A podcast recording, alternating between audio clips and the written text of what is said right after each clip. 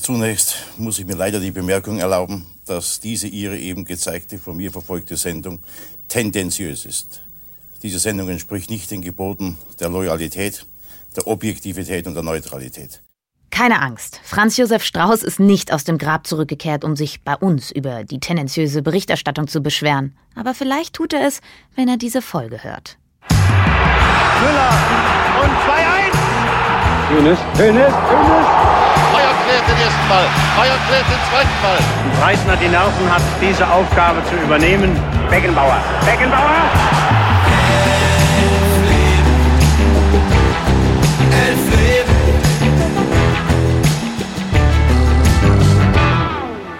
Boah, Lena, jetzt hast du aber hier die Erwartungen ins Unermessliche geschraubt. Jetzt will man hier ja nur noch Politskandale hören.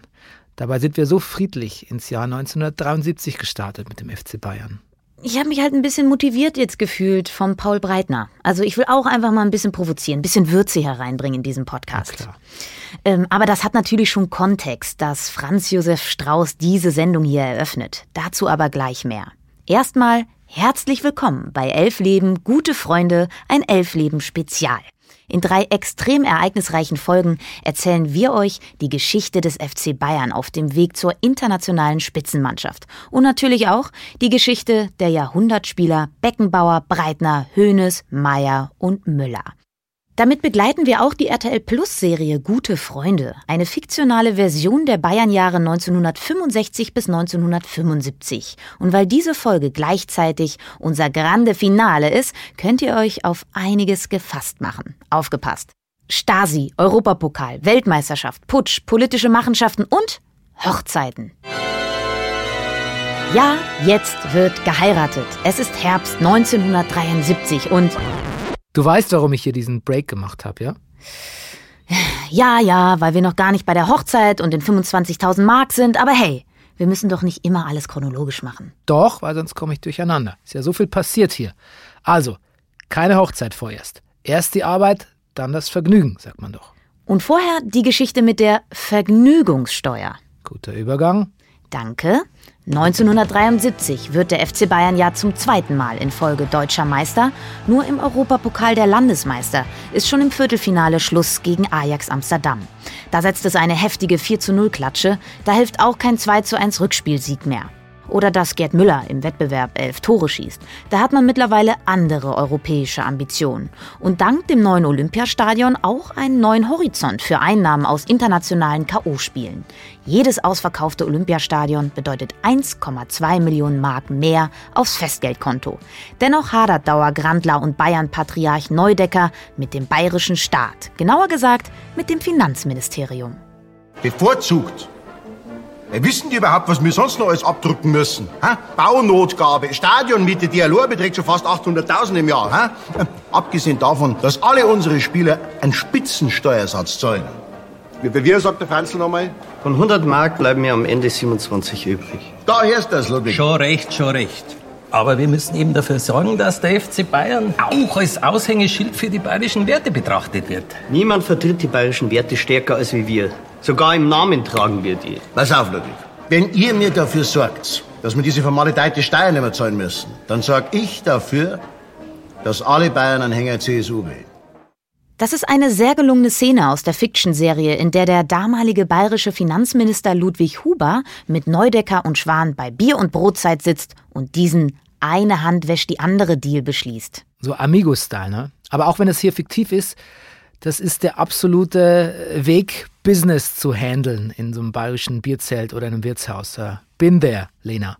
Also jetzt nicht ganz auf der Ebene, vielleicht mit so, so face-to-face -face mit dem Finanzminister, aber ich habe Sachen schon beobachtet. Ja, und ihr wisst ja, dass wir uns neulich auch mit dem legendären Bulle Roth über die Zeit unterhalten haben und der stuft äh, die Polit-Connection allerdings ein bisschen anders ein. Nein, nein, nein, das hat, da hat kein Verein keinen Einfluss, also bitte. Also das geht ja gar nicht. Also nee, nee, nee, nee. Also Könnte da, sein, weil die Verbindung war ja schon. Ja, immer da, logisch. Aber okay. mit Franz Josef Strauß in unserer Zeit, also nee, nee, nee. Konntest schon reden, du willst. In dem neuen Buch von Florian Kienast über Franz Beckenbauer, da gibt es ja die Anekdote, dass Neudecker schon 69 bei der Meisterfeier neben Franz Josef Strauß sitzt, der war vor Huber Finanzminister damals, und sich über die sechsstellige Vergnügungssteuer beklagt hat. Die andere Vereine aus anderen Bundesländern eben nicht abführen müssen. Und der Strauß, der hört eine Weile lang zu und dann sagt er so lapidar, ich kann Ihnen helfen. Und 1970 hört man Franz Beckenbauer dann schon angeblich Dinge sagen wie, der Willy Brandt sei ein, ich zitiere, nationales Unglück und Franz Josef Strauß ist mein großes politisches Vorbild. Und danach ist an der Säbener Straße erstmal der Teufel los. Hunderte Vereinsmitglieder wollen austreten.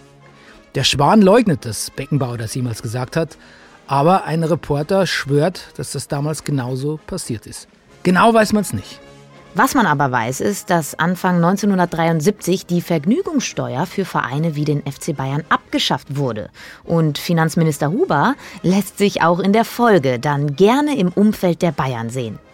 Und auch mit Gerd Müller ist der Minister Huber close. Als Müller für die Verleihung des Goldenen Schuhs im Privatjet nach Paris fliegt, ist Ludwig Huber mit an Bord und danach auch mit Gerd auf ein paar Drinks im Moulin Rouge.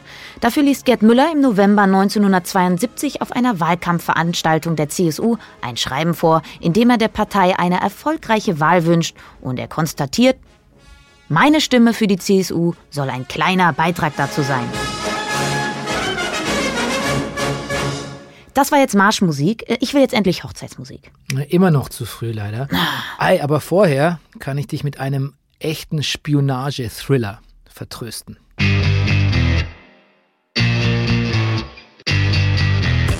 Das Spiel, das aus der Kälte kam. Der FC Bayern und Dynamo Dresden zwischen den Fronten des Kalten Kriegs. Aber langsam. Nachdem es ja in der letzten Saison im Europapokal nur sehr mau gelaufen ist, ich sag nur Ajax Amsterdam, machen Neudecker und Schwan den Spielern Druck, dass sie gefälligst wieder mal ins Endspiel kommen. Doch im Achtelfinale lauert ein unberechenbarer Gegner, nämlich der deutsche Meister. Also der andere deutsche Meister. Na, du meinst den spiegelverkehrten deutschen Meister. Dynamo Dresden mit Kapitän Ede Geier und Libero Dixie Dörner. Zwei der besten Fußballernamen aller Zeiten, finde ich. Die sind zu der Zeit nicht nur DDR-Meister und DDR-Mannschaft des Jahres, übrigens keine Ahnung, wer das wählt, die DDR-Mannschaft des Jahres, sondern auch ein echter Europapokalschreck. Die haben so Mannschaften wie Juve mit dem legendären Dino Zoff im Tor aus dem Pokal geworfen. Und was jetzt die Begegnung noch spezieller macht, ist die Tatsache, dass es das erste deutsch-deutsche Duell in einem Europapokalwettbewerb ever ist. Und dann auch noch gleich der Ost-West-Clash. Für den FC Bayern war das ein extrem wichtiges Spiel. Für Dynamo Dresden und die ganze DDR war es ein Politikum. Die Stasi hat ihren Vorbereitungen zu den Spielen sogar einen eigenen Namen gegeben. Du darfst ihn sagen, Bernie. Aktion Vorstoß. Aber wie gesagt, auch die Bayern stehen unter Druck. Zuletzt haben sie am 20. Oktober 4 zu 7, ihr wisst es, ein Bambini-Ergebnis, gegen den ersten FC Kaiserslautern verloren und das bei einer 4 zu 1 Führung. Doch immerhin spielen sie das Hinspiel nahezu in Bestbesetzung. Beckenbauer, Meier, Müller, Hoeneß, Schwarzenbeck, Roth sind alle fit. Vor allem Gerd Müller schießt in der Zeit fast schon reflexartig Tore. 76 in den letzten beiden Spielzeiten. Nur Paul Breitner fehlt verletzt. Auf ihn hat ein Zuschauer in der ersten Runde des Europapokals gegen den schwedischen Dorfverein Ad Widerberg einen Stein geworfen. Jetzt sitzt er mit Wadenbeinbruch zu Hause und schaut sich das Hinspiel in München im Fernseher an. Tor durch Müller zum 4 zu 3. Die Wiederholung. Die Flanke von Zobel vom Flügel. Und Müller ist da. 4 zu 3. Das Spiel bekommt Dramatik. Ich lese mal aus Sepp Meyers Autobiografie, Ich bin doch kein Tor, auch Lieblingstitel, so eine Passage vor zu dem Spiel. Aber wieder kamen die Dresdner, überholten uns auf 2 zu 3. Das Stadion war ein Hexenkessel. Eine Sensation schien sich anzubahnen. Der Trainer hatte sich abgewandt, das Gesicht war wie aus Stein gemeißelt. Da schoss der Bulle den Ausgleich. Der Gerd das 4 zu 3. Schlusspfiff. Eine miserable Ausgangsposition für das Rückspiel in Dresden. Du weißt, Lena, Auswärtstorregel, ne? Damals noch. Gibt's jetzt nicht mehr, kurz. Nee. Danach sind die Bayern extrem alarmiert. Der Schwan verlangt von Hönes sogar, seine Hochzeit zu verschieben, die in der Woche am Tegernsee hätte stattfinden sollen. Also musst du noch ein bisschen länger warten mit der Hochzeit, Lena. Sorry. Ja, ich wollte es schon sagen. Mann, okay, sie wird aber irgendwann noch kommen in dieser Folge. Jo. Im Namen der zentralen Leitung der Sportvereinigung Dynamo lade ich Sie dann für das Rückspiel in das beste Hotel der Stadt ein, das Hotel Nierba. Bezüglich heute Abend muss ich Ihnen allerdings mitteilen, dass ein gemeinsames Bankett unseren Spielern nicht zuzumuten ist. Danke. Wieso? Schmeckt denn unser Essen nicht, Herr Gosch? Herr Neudecker, wenn Sie Ihre Spieler mit Ihrer negativ-dekadenten Art vergiften wollen, ist das Ihre Sache. Aber den Sportsgeist unserer Athleten werden Sie mit Ihren billigen Tricks nicht brechen können. Das ist äh, die in der Fiction-Serie nachgestellte Version der Begegnung der Vereinsbosse in München. Bisschen plakativ, doch insofern richtig, weil die Dresdner tatsächlich für die Bayern ein Edelhotel in Dresden buchen. Und da ihre Delegation in München aus Parteioberen und Mitarbeitern der Staatssicherheit besteht, kann man sich vorstellen, dass das beste Hotel am Platz auch das bestverwandtste Tut mir leid, Lena, ich habe dir da echt einen Killer, Killer Zungenbrecher reingeschrieben. Oh. Wollen wir zusammen sagen, das bestverwandteste? Ja, Ja, das passt doch jetzt, ne? Ja. So. Und wir reden nicht von Bettwanzen. Nein. Fun Fact: Die Stasi war übrigens auch deshalb oft bei Spielen von westdeutschen Mannschaften vor Ort, um zu überprüfen, welche ostdeutschen Fußball, so Fans und Schlachtenbummler, die Westdeutschen angefeuert haben. Also ganz falsches Verhalten natürlich. So, genug jetzt äh, mit dem DDR-Shaming. Der FC Bayern verhält sich schließlich auch nicht besonders kosmopolit. Schwan lässt gegenüber der Presse verlauten, wenn wir gegen die rausfliegen, wandere ich in die Zone aus. Aber zurück nach Dresden, beziehungsweise nur nach Hof. Denn weiter kommen die Bayern erstmal nicht. Sepp Meier schreibt, dass schon am Tag vorher hunderte Fans und Schaulustige vorm Hotel in Dresden warten, aber der FC Bayern lässt sie hängen. Die Mannschaft kampiert nämlich in einem Hotel in der bayerischen Grenzstadt Hof. Ich gebe wieder ab an Sepp äh, bzw. Bernie Meier. Ja, der Sepp Meier schreibt nämlich, und nun reisten wir erst am Spieltag an.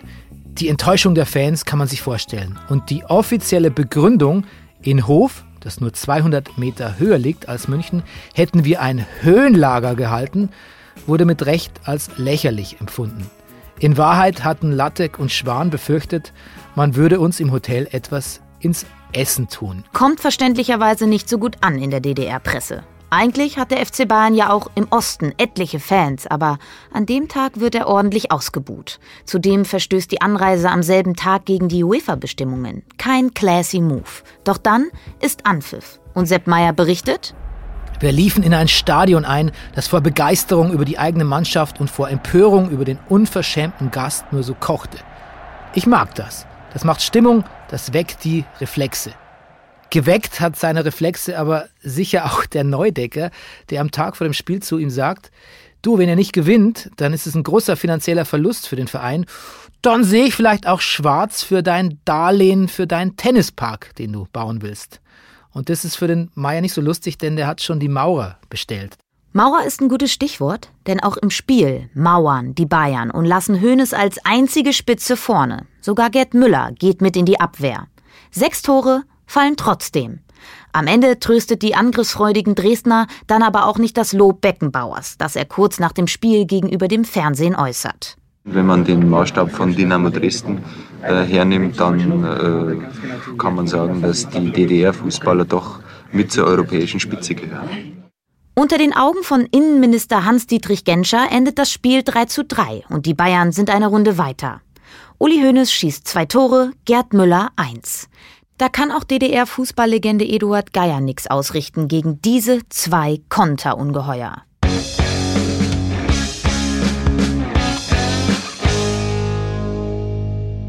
Die nächsten beiden Runden gegen ZSK Sofia und UPS Budapest übersteht der FC Bayern mit links und erreicht so das Finale in Brüssel gegen Atletico Madrid im Mai. Oh, und das wird dramatisch. Aber vorher wird geheiratet. Endlich. Anfang August 1973 geht eine interne Meldung im Burda Verlag ein. Da steht, ein bekannter und allseits beliebter Fußballnationalspieler wird im September heiraten. Wir sind beauftragt, Ihnen die Exklusivrechte für eine Reportage anzubieten. Wenn Sie interessiert sind, geben wir Einzelheiten bekannt. Für umgehende Nachricht wären wir dankbar. Gezeichnet Werbeagentur Manfred Kerler. Dahinter steckt unser finanztüchtiges Gescheitle Uli Hoeneß, der die Exklusivrechte für seine Promi-Hochzeit mit Susi am malerischen Tegernsee meistbietend verschachert.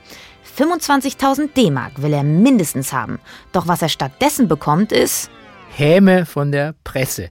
Zum Beispiel druckt die Sportillustrierte so eine Fotomontage von Uli und Susi und schreibt drunter, würde dieses Foto zum tatsächlichen Hochzeitstermin gemacht, dann wäre es allerdings 24.822 Mark 70 teurer. Außerdem darf die Bildzeitung umsonst zur Hochzeit und wird Zeuge wie Franz Josef Strauß, da ist er wieder, höchstpersönlich mit einem Gewürzblumenstrauß gratuliert. Was, was könnte das sein, Lena? Ich habe keine Ahnung, ich würde mal auf Nelke gehen. Also, dass man Nelken verschenkt? Es muss riechen, ist die Ja. Voraussetzung, Ja, oder? genau. Ja. Hm. Genau, der verschenkt diesen Gewürzblumenstrauß und nebenbei singt der Tölzer Knabenchor. Möchtest du auch so heiraten mit Gewürzblumenstrauß? Und Oh, ich glaube, ich würde, ähm, ich würde mit den Nelken Vorlieb nehmen und der Knabenchor darf dann gerne bei meiner Hochzeit nicht singen. Uli Hoeneß wird später mal sagen, ich war eigentlich ein unpolitischer Mensch, aber mein Ziel war klar, ich wollte nach oben und da lagen in München Strauß und die CSU natürlich nahe. Die Presse ist zu der Zeit eh so ein bisschen angefeuert von der Mediengeilheit der Bayern. Erst vor ein paar Wochen haben sich Breitner und Hoeneß ausgezogen und in weißen Designer-Badehosen vor einem teuren Oldtimer posiert. Bitte, bitte, bitte, liebe HörerInnen, schaut euch dieses Bild unbedingt im Internet an. Das ist ein Jahrhundertfoto, finde ich so sporthistorisch. Und es gibt eh noch mehr Bilder, die kann man aber nicht so einfach googeln. Die sind nämlich äh, so ein bisschen, wie sagt man, pikanterer Natur. Beim Gewinn der Meisterschaft gab es nämlich eine Nacktbadeparty im Entmüdungsbecken in den Katakomben des Olympiastadions. Und eben Fotos davon. Entstanden sind die, weil der Breitner die Mannschaftskollegen so angegangen ist, dass die viel zu lame sind. Er hat dann gesagt, in diesem Scheißverein kann niemand so richtig feiern. Und dann hat er sich ein paar andere, also feierfreudigere Mitspieler geschnappt und eine Flasche Sekt. Und dann haben sich alle ausgezogen und haben sich in dieses Bad da geworfen. Angeblich haben sie dann Ude Lattek dann auch noch so in vollen Klamotten mit reingezogen. Leider oder zur Freude Breitners war halt so ein dankbarer Reporter mit Kamera dabei. Und als dann der Bundestrainer Helmut Schön die Bilder später in der Presse sieht, sagt er angeblich nur ein Wort, und zwar Pornografie. Also, huh, der Reihe nach. Irgendwie ist das jetzt ziemlich schnell eskaliert. Äh, von der Hochzeit am Tegernsee zu Nacktfotos im Stadionkeller. Ich wollte doch eigentlich nur, dass geheiratet wird. I know. Der Neudecker jedenfalls, der ist so sauer nach dem Vorfall, dass er Breitner unbedingt feuern will. Beziehungsweise für 750.000 Mark verkaufen möchte. Ausgerechnet der sonst eher scheue Gerd Müller macht sich jetzt vor seinen Bossen für Breitner stark. So ein Verteidiger kriegen wir nie wieder, sagt er. Und so darf Powernörgler Paul in München bleiben. Doch der nächste Ärger ist schon vorprogrammiert und es geht erneut ums Geld und auch ein bisschen ums Feiern. Nur, dass es diesmal nicht der Neudecker abbekommt, sondern der DFB. Mehr nach der Werbung. Ja, die Buttermilch von Müller ist einfach klasse. Die ist gesund, macht nicht dick und schmeckt einmalig gut. Das war ein guter Adbreak, Lena. Vielen Dank. Ähm, ich wollte eigentlich nur noch mal zu Gerd Müller überleiten, der zwar unbedingt will, dass der Paul Breitner bei Bayern bleibt, aber selbst mit dem FC Barcelona liebäugelt und jetzt auch einen eigenen Manager hat, der aus dem Dunstkreis von Finanzminister Huber kommt und den Bayern-Bossen gehörig auf die Nerven geht mit Gehaltsforderungen. Geld ist überhaupt das Thema nach drei erfolgreichen Meisterschaften und dem anstehenden Endspiel im Europapokal gegen Atletico Madrid. Alle wollen mehr. Das muss ein schöner Augenblick sein. Das größte Ziel, das europäische Fußballer kennen, erreicht zu haben in einem Spiel, das hohe Klasse über lange Strecken hatte, das wunderschöne Tore gebracht hat und das praktisch die Erfüllung von Hoffnungen aller Fußballer ist. Zwei Tage vorher, Uli Hoeneß sitzt frustriert in der Kabine, verflucht diesen Tag. Der hat schon saublöd angefangen mit einer Bombendrohung am Münchner Flughafen. Deshalb sind sie verspätet nach Brüssel geflogen.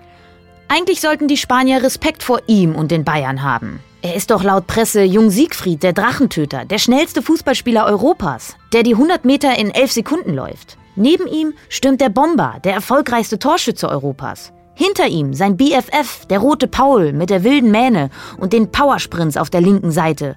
Und von hinten dirigiert in einer geradezu unheimlichen Gelassenheit dieser Beckenbauer, der so aussieht, als könne er das Wort verlieren noch nicht mal buchstabieren. Doch weder Hoeneß noch seine strahlenden Kollegen haben heute Abend die Fußballsonne aufgehen lassen im Brüsseler Stadion. Seinem Gegenspieler Adelado ist er nie wirklich entkommen. Und dann hat Atletico den Spieß einfach umgedreht und ein völlig unnötiges Freistoßtor geschossen. In der 114. Minute. Ah! Eigentlich war das Spiel und der Traum vom Europapokal aus. Wäre dann nicht dieser Mensch namens Hans-Georg Schwarzenbeck gewesen. Die Antithese von Hoeneß und den guten Freunden. Jemand, der keine Bildzeitung, keine Auslandsangebote, keine Werbespots und kein Rampenlicht braucht. Der Katsche. Wenn ich nicht gescheit triff, ist das Spiel vorbei. Und da habe ich aber Gott sei Dank nicht nachgedacht. Weil wenn man da nachdenkt, dann funktioniert das nicht. Ja, der gute alte Katsche. Mit dessen Sohn war ich übrigens an der Uni damals, ne? Auch ganz wichtiger Einschub von mir. Auch ein netter Typ, wie sein Vater. Der Original Katsche, der ist übrigens Sohn eines Gefängniswärters aus Giesing und der kommt mit 14 schon zum FC Bayern. Und ganz früh nennt man den schon den Eisenfuß, später auch des Kaisers Putzer. Der Bulle Roth, den wir ja interviewt haben für diese Serie, nennt ihn nochmal ganz anders. Cacho war meine zweite Frau in der Zeit. Wir hatten ja zwölf Jahre das Zimmer geteilt. wir sind sehr gut ausgekommen. Also wir haben äh, viel Spaß gehabt und gelacht und wir haben uns einfach äh, sehr gut verstanden, sagen wir mal so. Mensch, da sind sie ja die echten guten Freunde. Weißt du, Lena, vielleicht sind wir einfach zu defizitorientiert oder beleuchten hier die ganz falschen Freundschaften in dem Format. Das, das kann wirklich sein. Ähm, aber erstmal zurück zum Spiel und zum Eisenfuß. Es ist die allerletzte Minute in dem Spiel. Atletico hat eigentlich so gut wie gewonnen. Da nimmt der Katsche Schwarzenbeck den Ball an, marschiert eigentlich mehr als er rennt und haut dann einfach drauf, aus fast 30 Metern. Als würde er den Ball einfach nur ganz weit wegschießen wollen. Und der Ball landet im Tor. Der Schiedsrichter pfeift und das Spiel geht doch noch unentschieden aus. Jahre später sagt der Katsche, Warum ich geschossen habe, kann ich nicht erklären. Und nach einem selben Abend sagt er vor Reportern, Mensch, warum hat denn nicht der Gerd das Tor geschossen? Warum denn ausgerechnet ich? Und falls ihr euch jetzt fragt, hä, warum gab es eigentlich kein Elfmeterschießen? Das war damals in den UEFA-Statuten noch nicht vorgesehen. Stattdessen gibt es ein, Achtung, Wiederholungsspiel. Zwei Tage später am Freitag. Ist auch ganz schön crazy aus heutiger Sicht. Da musste ja, wenn es, also wenn es jetzt bei uns passieren würde, dann musste ja David Getter fragen, ob er am Freitag nochmal auflegen kann. Und die ganzen Politiker und Funktionäre, das ist ja alles so ein äh, Champions League Endspiel ist ja ein Riesending eigentlich, ne? Undenkbar. Und es kommt dann einfach nochmal zwei Tage später. Auf dem Bankett nach dem ersten Finale ist die Stimmung jedenfalls mies, obwohl man gerade noch den Hals aus der Schlinge gezogen hat. Es gibt Krabbencocktail, Kalbsbraten und Spargel von Feinkost Käfer. Aber vor allem Lattek und der Vereinsführung ist der Appetit vergangen. Neudecker wettet 2000 Mark auf eine Niederlage der Bayern zwei Tage später. Ja, und die Madrilenen, die, die wittern Morgenluft, wie man so schön sagt. Die waren eigentlich vor dem ersten Spiel gar nicht so optimistisch. Aber jetzt sind die Zeitungen in Spanien drehen durch. Die schreiben jetzt sowas von Sieg oder Tod. Doch dann kommt alles ganz anders. Da sind sie wieder vereint, die siamesischen Zwillinge, in ihrem wichtigsten Spiel bis dahin. Breitner spielt den entscheidenden Pass auf Hönes und der ist endlich wieder der bayerische Blitz. Heute Abend hat Adelado keine Chance. Dann tunnelt er auch noch den Torhüter Miguel Reina. Übrigens der Vater von Pepe Reina. Die Spanier wehren sich, Lattek brüllt, nicht nachlassen. Und dann ist Halbzeit. In der zweiten Halbzeit taucht plötzlich ein U-Boot namens Gerd im gegnerischen Strafraum auf und torpediert das Tor der Madrilenen zum 2 zu 0 aus einem fast metaphysischen Winkel. Danach folgt ein regelrechter Kunstheber von Müller zum 3 zu 0. Und als Hoeneß zu seinem letzten großen Sturmlauf ansetzt, bei dem er Reina dieses Mal einfach umspielt, als wäre der nur ein Hydrant, hat sein Gegner Adelardo längst aufgegeben und sich kurz vorher auswechseln lassen. Und jetzt Hoeneß, fast freie Bahn. Er muss allein gehen. Es kommt niemand mit. Jetzt Uli. Tor! Am Ende steht es 4 zu 0. Die Bayern sind Europapokalsieger. Heute würde man sagen, sie haben die Champions League gewonnen. Viel Zeit zum Feiern haben die nicht, äh, weil durch das Wiederholungsspiel ist am nächsten Tag schon wieder Bundesliga. Es hat sich jetzt alles so ein bisschen zusammengezurrt in der Timeline, Spielkalender. Und da steht noch ein Spiel gegen Erzrivale Gladbach an. Denkt da niemand an so Belastungssteuerung oder wie man das heute nennt? Oder Mental Health? Aber egal, zum Glück ist man eh schon seit der Vorwoche Meister und das Spiel geht lustigerweise 0 zu 5 aus. Ich weiß, was du denkst. Bambini? Lattek nennt dieses Spiel einfach nur die Alkoholverdunstungsstunde.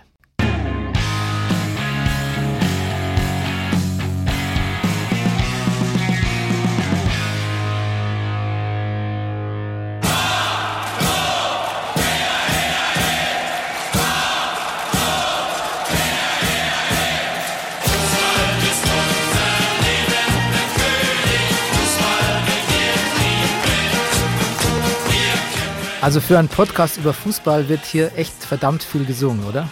Elf Leben, das Musical. Ja, vielleicht singen wir auch am Ende dieser Folge. Wir werden sehen. Naja, weiß nicht. Ich habe mich bei meiner Recherche übrigens wirklich gefragt, was die deutschen Spieler damals so während der WM in der Dusche gesungen haben oder im Gemeinschaftsraum.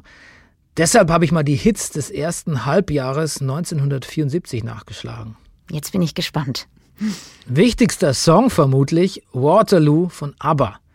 Dann auch groß Seasons in the Sun von Terry Jacks. Kennst du das? Sing mal an. We had joy, we had fun, we had seasons in the sun. Da ba ba ba ba ba. Okay, ja. Mhm. Naja. Weiter. Auch äh, ein Hit This Flight Tonight von Nazareth, ein Joni Mitchell Cover. Mhm. Singe ich lieber nicht vor jetzt. Will der guten Joni Mitchell nicht Unrecht tun. Und natürlich Dan the Banjo Man. Dan the Banjo Man? Du du du du du du du du du du du du du du Ja, so ähnlich. Ja, ich glaube, spätestens jetzt haben wir alle HörerInnen verloren. Aber das Spektakuläre ist ja gar nicht der Song selbst, sondern dieser Typ, der tritt so in Clownschminke auf und spielt auf einem verzerrten Banjo so eine komische Schunkelmelodie. Aus heutiger Sicht eigentlich relativ creepy, aber ein Riesending damals in Deutschland. Ich schwöre. Ja, haben wir wieder was gelernt, ne? Wie der Kollege Markus Kafka sagen würde. Ähm, aber das Leben in so einem WM-Camp interessiert mich auch außerhalb der Musik sehr. Das wird auch gleich eine große Rolle spielen.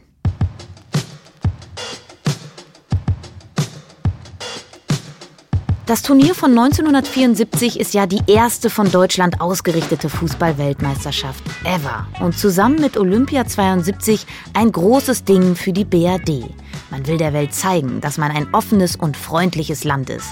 Denn manche haben Deutschland noch in sehr unschöner Erinnerung. Zu Recht. Übrigens gilt Deutschland zu der Zeit auch nicht als Land mit großartiger Fußballkultur. Bei der Vergabe der WM moniert das WM-Komitee unbequeme oder veraltete Stadien und erheblichen Zuschauerschwund. Das brandneue Olympiastadion in München als Finalort ist aber ein sehr schlagendes Argument für die Vergabe. Aber auch sonst herrscht in Deutschland 1974 vor der WM eher Katerstimmung. Das Olympia-Attentat liegt allen noch schwer im Magen. Tatsächlich haben sowohl die RAF als auch die IRA Anschläge für die Spiele in den deutschen Stadien angekündigt. Und auch sonst herrscht leichtes Unbehagen. Willst du einen kleinen politischen Exkurs machen, Bernie? Immer gern. Leichtes Unbehagen trifft's ganz gut, weil der SPD-Kanzler und großer Freund der Ostöffnung, der Willy Brandt, ist gerade zurückgetreten. Es ist äh, Folge der Spionaffäre um Günther Guillaume. Google it, Kids, ist interessant. Neuer Kanzler wird auf jeden Fall Helmut Schmidt und das hat tatsächlich auch ein bisschen für Entspannung gesorgt, als die Deutschen dann in der ersten Gruppenphase gegen die DDR spielen müssen. Ohne Fehl und Tadel bis hierher. Hoffentlich kann ich das auch können wir das alle gemeinsam, liebe Zuschauer, nach 90 Minuten sagen. Sparwasser, Sparwasser und Tor! Jürgen Sparwasser aus Magdeburg. Die Entspannung war aber nur auf Seiten der DDR. Das war übrigens ein Ausschnitt aus dem Ostfernsehen mit einem Tor, das sich ins deutsche Fußballgedächtnis eingestanzt hat. Das Spiel war emotional krass aufgeladen. Die Bild-Zeitung nannte es den Bruderkampf. Und tatsächlich blieb es auch für immer das einzige Duell der beiden deutschen Profi-Nationalmannschaften. Ein politisches Jahrhundert-Derby, bei dem der scheinbare Underdog durch das Sparwassertor in der 77. Minute gewinnt. Der Klassenfeind ist geschlagen. In der Stasi-Akte zur WM wurde auch schon im Vorfeld die, ich zitiere mal, arrogante Selbstüberhöhung der Westdeutschen angeprangert. Klar, dass die Schadenfreude dann natürlich auf Seiten der DDR groß war. Aktion Leder, wie Stasi-Chef Mielke das nennt, ist also voll gelungen. Ein ideologischer Sieg für die DDR. Und eine heftige Niederlage fürs Gemüt der deutschen Nationalmannschaft. Dabei ist die schon vor Beginn des Turniers ziemlich zerrüttet. Wir hatten ja zum Eröffnungsspiel keine Mannschaft, keine richtige Mannschaft. Und vor allen Dingen hatten wir keine Mannschaft, die ansatzweise in WM-Form war. Sagt Paul Breitner und meint damit nicht nur die sportliche Form. Die Mannschaft besteht wie schon bei der EM 1972 aus den Blöcken Bayern und Mönchengladbach, die aber nichts mehr von der Siegerharmonie der EM behalten haben. Man beäugt sich eher kritisch, da helfen auch Sepp Meier Streiche nichts, wie zum Beispiel im Trainingslager in Malente mit Schiffsglocken zu läuten und Überfall zu brüllen, sodass der ganze Kader in panischer Angst vor einem Terroranschlag aus der Pension gescheucht wird. Oder im Mannschaftsbus mit wassergefüllten Kondomen durch die Gegend zu werfen. Ich habe übrigens lange gedacht, Malente liegt in Spanien oder ist eine Insel oder so. Es klingt doch irgendwie so, wie so Fuerte. Weißt du so, Malente, Malente, ist, ist aber in Schleswig-Holstein. Moin, moin, liebe Sportfreunde. Herzlich willkommen zu Werners Sportstudio, direkt und live aus dem Kieler Zwietrachtstadion. Wusstest du's? Nee, ich wusste es natürlich okay. nicht. Ich hätte es auch in Spanien verortet. ähm, ich sag mal so gut, dass du keinen Pauschalurlaub auf Malente gebucht hast. Auf jeden Fall quält man sich im Eröffnungsspiel gegen Chile in Berlin zu einem 1 zu 0. Australien kann man mit einem mittelmäßigen 3 zu 0 fast ignorieren und dann kommt das DDR-Spiel. Und die Stimmung ist im Arsch. Aber irgendwie war sie das, wie gesagt, auch schon vorher. Sepp Meyer hat es ganz gut in seiner Autobiografie beschrieben, die ich nochmal ganz dringend empfehlen möchte. Sehr amüsantes Buch. Er schreibt, das Trainingslager in Malente begann schon mit unglücklichen Vorzeichen. Wegen der damaligen Entführungswelle war das ganze Gelände hermetisch abgeriegelt. Überall Polizei. Keinen Schritt konnte man machen, ohne dass einer hinterhergelaufen kam. Erfolgszwang und die Abgeschiedenheit, das waren grauenhafte Belastungen. Was er nicht schreibt, aber damals auch in der Münchner Abendzeitung steht, ich lese auch mal vor, fünf Wochen ohne Sex ist eine völlig unnötige Pein für die Sportler. Und in anderen Publikationen ist auch von heftigem Lagerkoller die Rede. Was auf Englisch übrigens, fällt mir jetzt erst auf, Cabin Fever heißt. Das passt doch ganz gut zum Fußball. Soweit das Setting, aber jetzt wird es interessant. Back to Sepp Meyer. Hinzu kam dann noch das Hickhack um die Weltmeisterschaftsprämie. Wir waren ganz schön sauer. Und warum waren die sauer? Der DFB hat ihnen dieselbe Erfolgsprämie wie beim Gewinn der EM 1972 versprochen. 30.000 Mark. Doch die Mannschaft hat mittlerweile mitbekommen, dass die Italiener und die Holländer ihren Spielern im Falle eines Finalsieges über 100.000 versprochen haben. Außerdem dürfen ins holländische Camp auch Spielerfrauen. Und dann kam die berühmte Nacht, als die Falscherei um die Prämie bis 4 Uhr früh dauerte, schreibt Sepp Meier. Und weiter, wir forderten 100.000 Mark. Für den DFB-Mann Deckert ein Anlass, sich ordentlich aufzuplustern. Das ist Erpressung, schändlich für junge deutsche Sportsmänner. Junge deutsche Sportsmänner. Klingt auch irgendwie sehr speziell. Mhm. Äh, der Deckert ist natürlich der Hauptsündenbock in der Angelegenheit. Bundestrainer Helmut Schön hat sich aber auch ganz schön aufgeregt und ist auf Paul Breitner losgegangen, beschimpft ihn vor versammelter Runde. Von Ihnen höre ich immer nur mehr, mehr, mehr. Merken Sie denn nicht, dass Sie damit unser kameradschaftliches Verhältnis zerstören? Herr Schön, alles, was wir wollen, ist Gerechtigkeit. Breitner, Sie sind hier der Redelsführer. Sie Maoist. Das ist ungeheuerlich, was Sie hier anzetteln. Sie sind mir peinlich. Alle miteinander. Ich möchte mit Ihnen nichts mehr zu tun haben. Ich nehme Nachtzug nach Frankfurt, habe ich meine liebe Rufernie. Den Ausschnitt aus der Serie mag ich sehr gern. Der Martin Brambach, der spielt den, den Schön, der ist echt so gut da irgendwie so total würdevoll, aber man merkt, also während der ganzen Serie, wie der immer so innerlich oft so einen Breakdown hat mit der, mit der Mannschaft und nicht, nicht selten wegen dem Paul Breitner. Doch tatsächlich übernimmt jetzt Franz Beckenbauer die Rolle des Klassensprechers, unterstützt von Hoeneß und Breitner und einigt sich unter Androhung der Heimreise auf 70.000 Mark Prämie. Beckenbauer ist sowas wie Schöns Musterschüler. Daher kann er ihn auch wieder beruhigen. Breitner nennt Beckenbauer daraufhin einen Feigling. Im Sepp Meyer Buch ist sogar von einem Tobsuchtsanfall von Breitner die Rede. Er schreibt, es bedurfte heftigster Seelenmassage, bis wir den Paul mit vereinten Kräften wieder rumgekriegt hatten. Er warf noch einen Blick auf die aufgehende Sonne, dann schmiss er zornig den Deckel des gepackten Koffers zu. Scheiß Fußball, schrie er. Und endlich konnten wir schlafen gehen.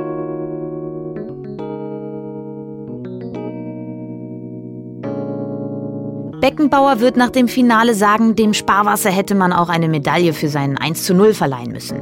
Denn das hat die Mannschaft geeint, nicht nur die neue Prämie. Und sei es nur der gemeinsame Wille, sich bei der Heim-WM nicht weiter bis auf die Knochen zu blamieren. Noch einen weiteren Vorteil hat die Niederlage gegen die DDR. Man kommt in der Zwischenrunde in eine leichtere Gruppe mit Jugoslawien, Schweden und Polen statt Brasilien, Argentinien und Holland. Das ist auch ein guter Deal, oder? Deutschland übersteht die Gruppe ohne Probleme und kommt dadurch direkt ins Finale. Aber es gibt Ups und Downs. Ja, Downs immer gerne bei mir abholen. Der eh schon angefressene Paul Breitner lässt sich von Günter Netzer, der ja bei äh, Real Madrid spielt, ins Ohr setzen, dass der Paul bei Madrid auch viel besser aufgehoben wäre, dass er mehr respektiert wird, was ja in Breitner Deutsch nur heißt, mehr Geld verdient. Auch das Lagerkoller-Problem gibt's immer noch, weil die Frauen dürfen nach wie vor nicht ins Lager kommen. Und im Camp gibt's nichts außer Flipperautomaten und Tischtennis.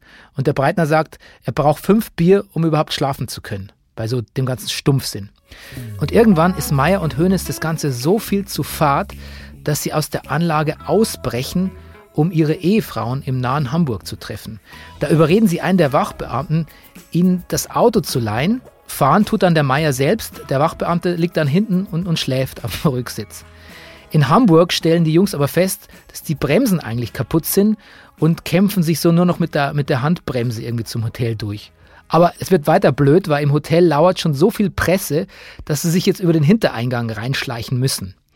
Und als die Sexy Time mit den Ehefrauen dann vorbei ist, steht aber plötzlich kein Auto mehr vorm Hotel, weil der Polizist, dem das Auto ja gehört, der Wachmann, der hat sich gedacht, ich suche mir jetzt mal eine Autowerkstatt und ist dahin gefahren, hat aber keine gefunden und jetzt müssen die wieder nur mit der Handbremse die 100 Kilometer zurück auf die schöne Insel, nein, Kidding, nach Malente fahren.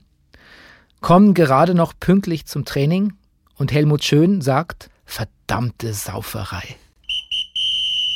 Meier hat zumindest keinen schweren Stand bei Schön, doch Hoeneß wird erstmals aus dem Kader gestrichen, wenn auch nicht wegen dem Ausflug, eher wegen mangelnder Leistungen. Und obwohl sich Franz und Uli persönlich sehr mögen, wie Meier schreibt, moniert auch Papa Franz, der Hoeneß müsse seine Leistung um 100 Prozent steigern. Einen notwendigen Schuss vor den Bug nennt Gerd Müller das dann mal später. Sorry, wenn ich nochmal interveniere. Ich wollte nur sagen, die 70er, die sind ja eh so ein bisschen das Jahrzehnt der anti-autoritären Strömungen. Das bleibt auch bei den Fußballern hängen. Ich glaube, so Aufmucken ist auch irgendwie so en vogue. Aber gleichzeitig wollen die natürlich noch mehr Geld verdienen. Der Hönes, äh, der will durch den WM-Gewinn, sein Plan, Millionär werden. Und deshalb hat er so einen super lukrativen Buchvertrag mit seinen Co-Autoren Breitner und Udo Lattek geschlossen. Und jetzt schreibt er, auch wenn er auf der Bank sitzt, immer ganz viel mit. Und ich habe in das Buch auch mal reingelesen und man erfährt zum Beispiel, dass Uli Hoeneß früher Pferdelunge genannt wurde in der Jugend. Oder dass Paul Breitner von sich sagt, er ist kein Revolutionär und kein ideologischer Wirrkopf, sondern Fußballer aus Leidenschaft. Und auch, dass über Franz Beckenbauer sagen die, dass es sein gutes Recht war, die Leistung seiner Mitspieler nach dem DDR-Spiel als jämmerlich zu bezeichnen. Oder dass die Westdeutschen mit den Ostdeutschen nach der Niederlage freundlich lächelnd Trikots getauscht haben. Aber man erfährt auch, dass Uli Hoeneß heftiges Fieber bekommt. Und zwar leider in der Nacht vorm Finale in München, wo er eigentlich hätte spielen dürfen.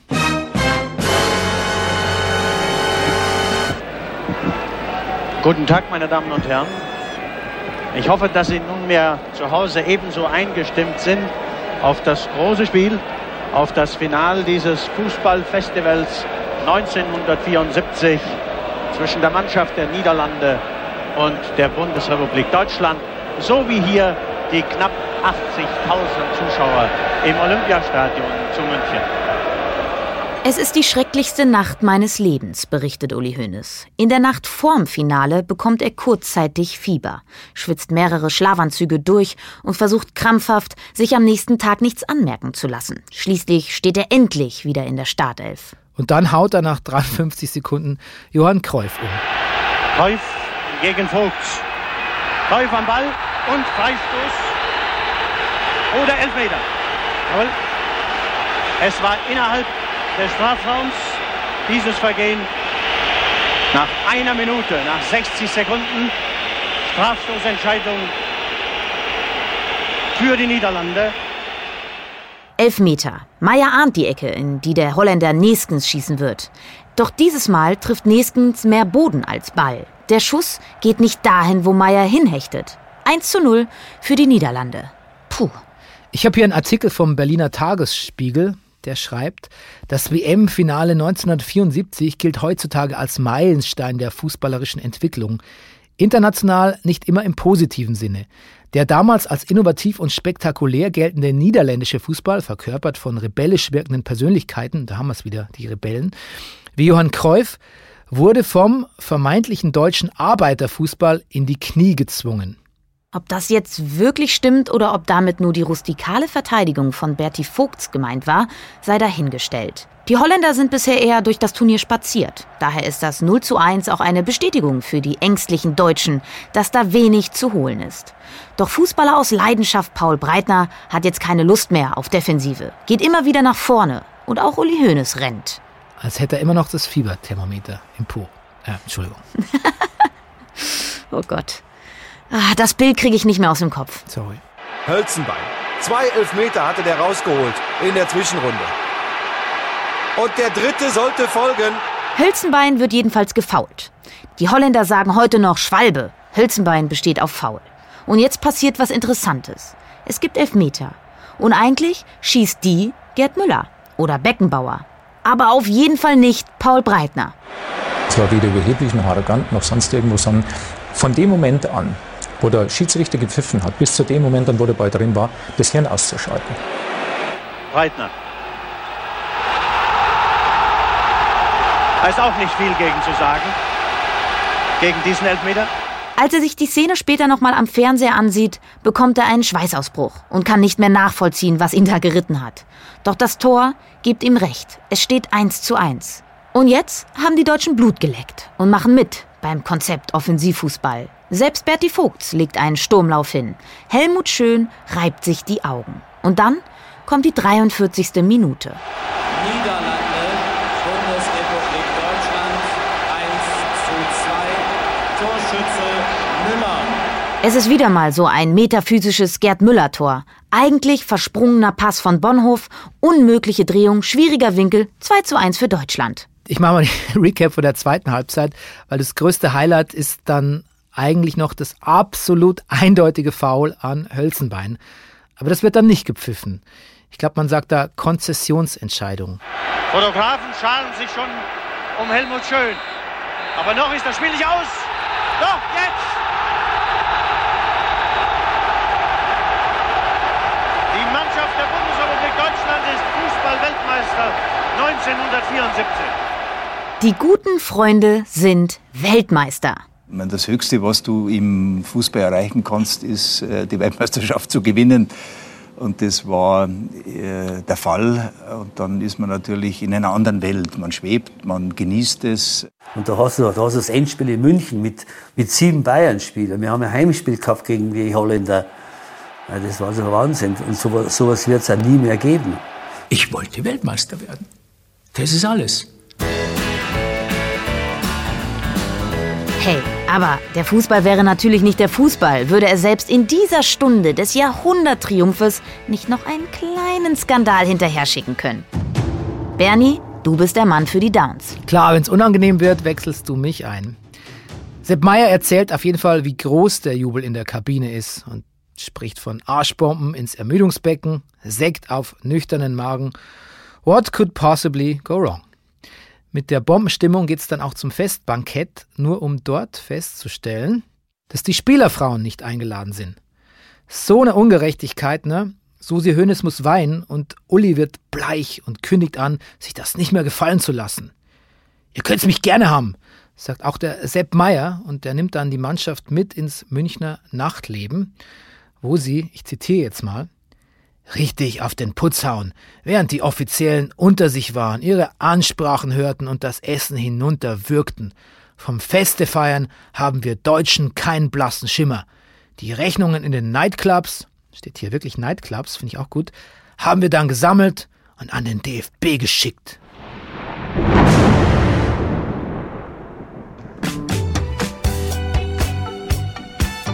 Und so endet unsere Geschichte der guten Freunde, des Aufstiegs des FC Bayern zur großen Nummer im Weltfußball.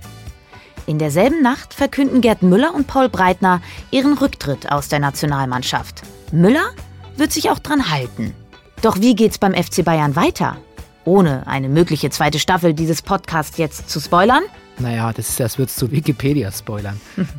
Was ich sagen will, nach dem steilen Aufstieg folgt beim FC Bayern in den kommenden Jahren, ich sag mal so, eine leichte Neigung. Beckenbauer sagt, nach der WM wird beim FCB alles anders. Die Luft sei giftig. Zitat: Bei Hoeneß hatte sich die Idee festgesetzt, ich würde ihm seine Karriere nicht gönnen bei FC Bayern und in der Nationalelf. Und er wittert schon seit längerem eine Allianz zwischen Lattek, Hoeneß und Breitner. Wobei letzterer sich nach der WM von Real Madrid abwerben lässt. Für 1,5 Millionen Handgeld. Neudecker kommentiert das nur trocken mit Reisende soll man nicht aufhalten. Und Breitner kontert, ich weine dem FCB keine Träne nach. Wenn Real Madrid kommt und will dich, dann gehst du zu Fuß oder fährst mit dem Radl über die Pyrenäen. So, Zeit für meine letzte Anekdote in diesem Podcast und auch eine meiner liebsten. Ist ja eh schon kurios, dass der linkeste aller linken Verteidiger, der rote, maoistische, sozialistische, kommunistische, you name it, Paul Breitner zum Lieblingsverein des Faschisten Franco nach Madrid wechselt.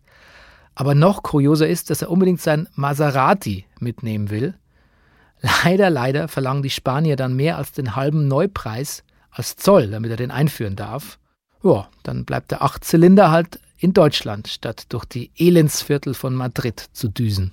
Er ist halt nicht nur Fußballer, sondern auch Autofahrer aus Leidenschaft. Der Abgang Breitners, der in den 80ern übrigens wieder zum FCB zurückkehrt, ist nur der erste unserer Protagonisten.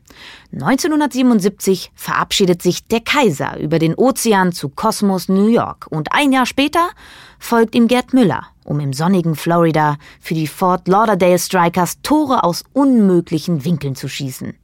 Nur Uli Hoeneß ist gekommen, um zu bleiben. Ich habe mir alles reiflich überlegt. Mich bindet geschäftlich mehr in München als mein Freund Paul. Ich fühle mich jedenfalls hier wohl und bin restlos zufrieden, lässt er verlauten. Und auch Udo Lattek ist nicht mehr lange im Amt. Im Januar 1975 verlässt er den Verein und geht zum Rivalen Borussia Mönchengladbach nach Unstimmigkeiten mit Neudecker und Schwan.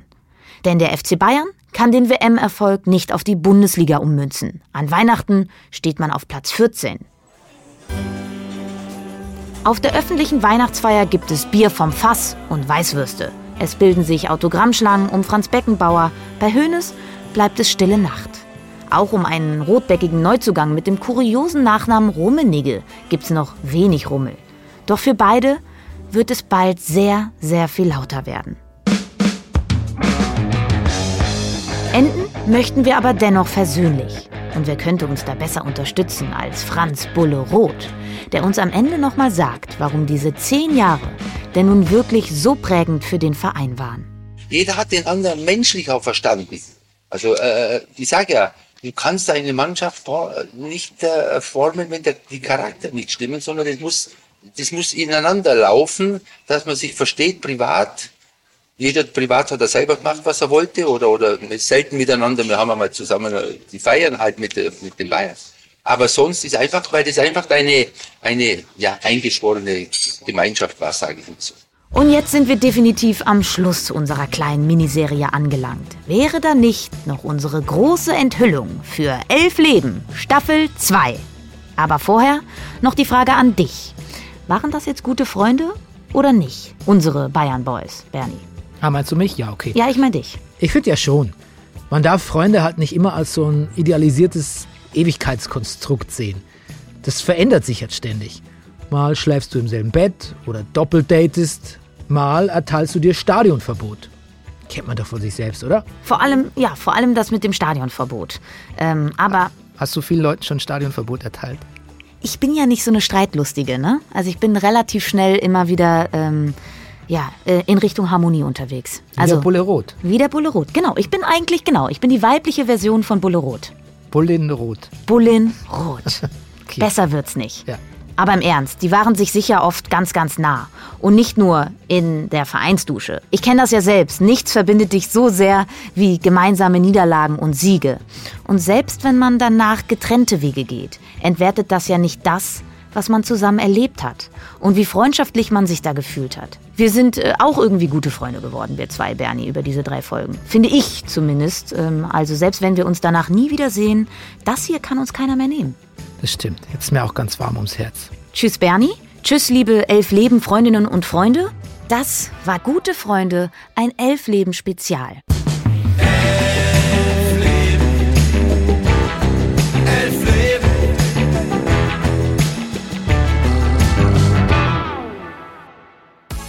Elf Leben, gute Freunde ist eine Produktion der WakeWord Studios im Auftrag von RTL Plus. Host Lena Kassel. Autor und Regisseur Bernie Meyer. Redaktion Stefan Rommel und Tim Pommerenke.